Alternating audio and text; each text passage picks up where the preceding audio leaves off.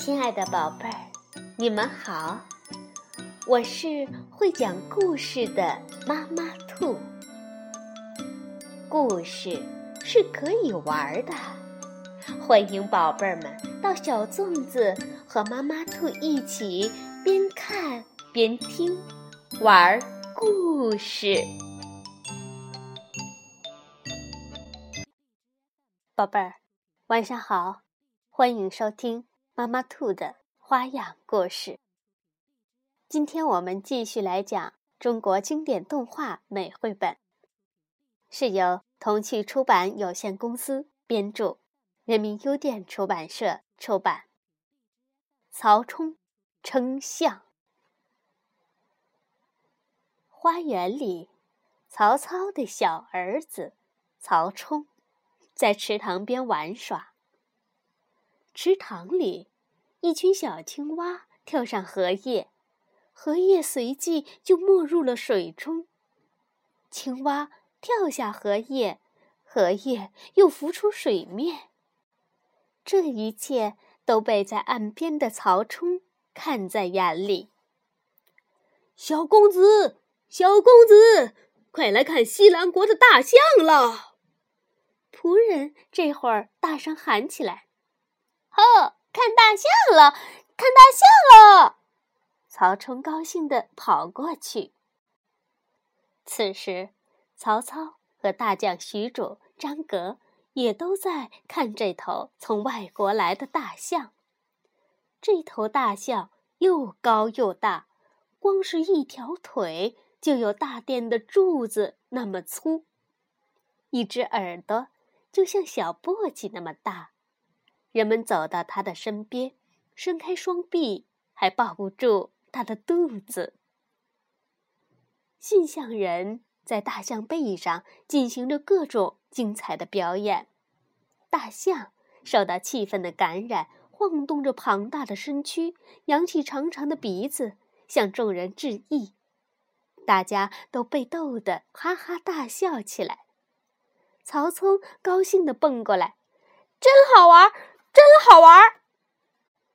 曹操和身边的人都没见过大象，他们围在大象的周围，感觉新奇极了。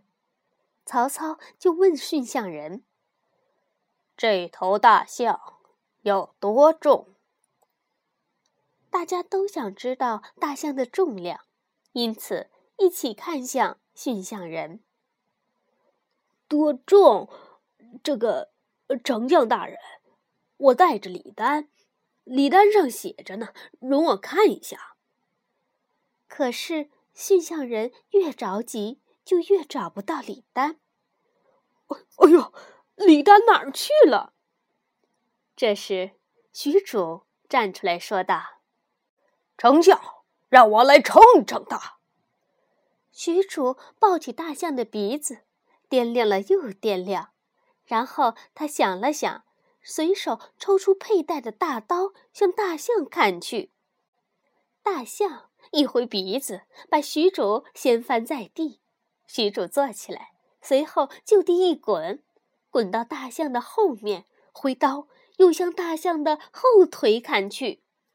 大象躲过大刀，伸出长鼻子卷住许褚，把他抛向空中。许褚。重重的摔在地上，狼狈极了。虚褚，你砍他做什么？曹操笑着问道。虚褚回答：“给大象称重啊。”你打算怎么称啊？曹操又问道。我我我这么称。原来许褚想把大象啊砍成一块儿一块儿的。再把象肉一块块的放在秤盘上。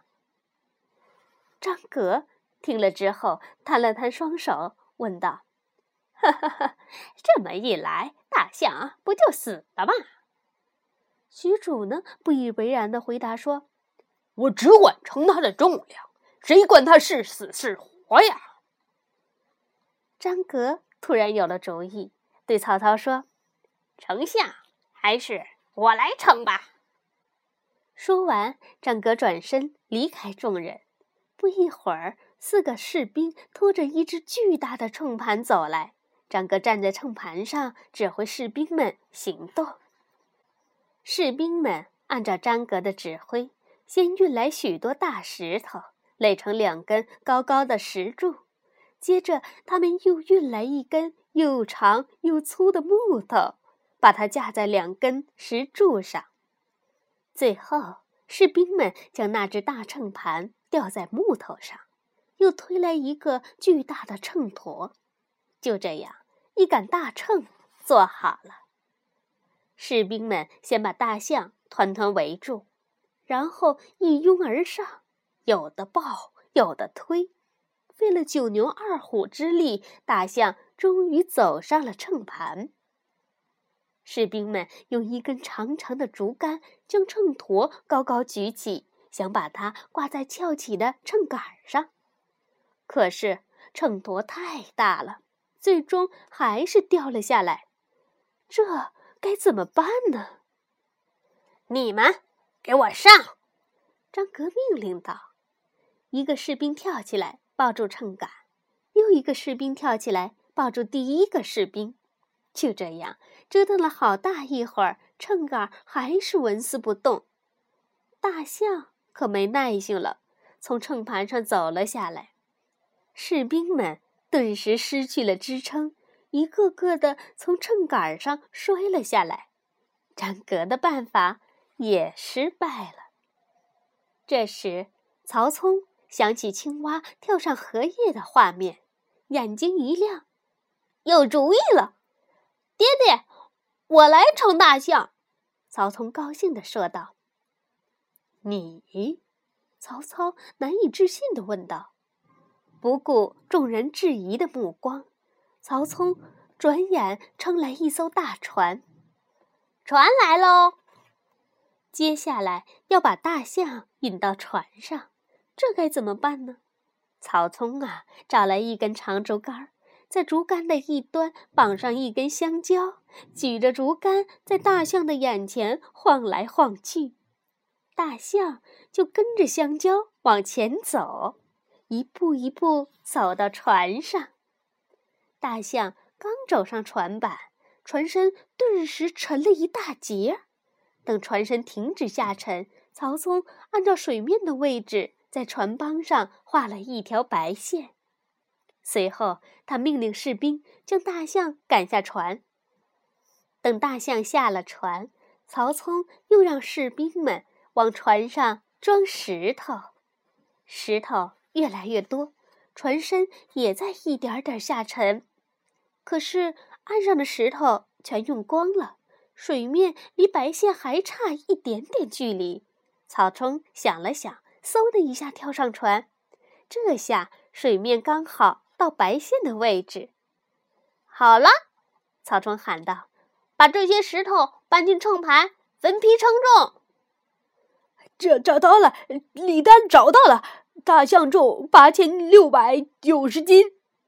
就在这时，孙相人找到了李丹，他举着李丹喊道：“称好了，称好了，石头重八千六百四十五斤。”这边士兵也读出了石头的重量。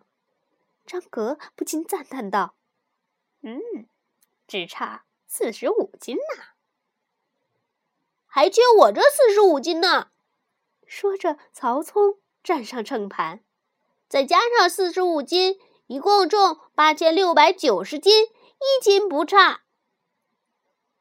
爱动脑筋的曹冲，用别人想不到的办法称出了大象的重量。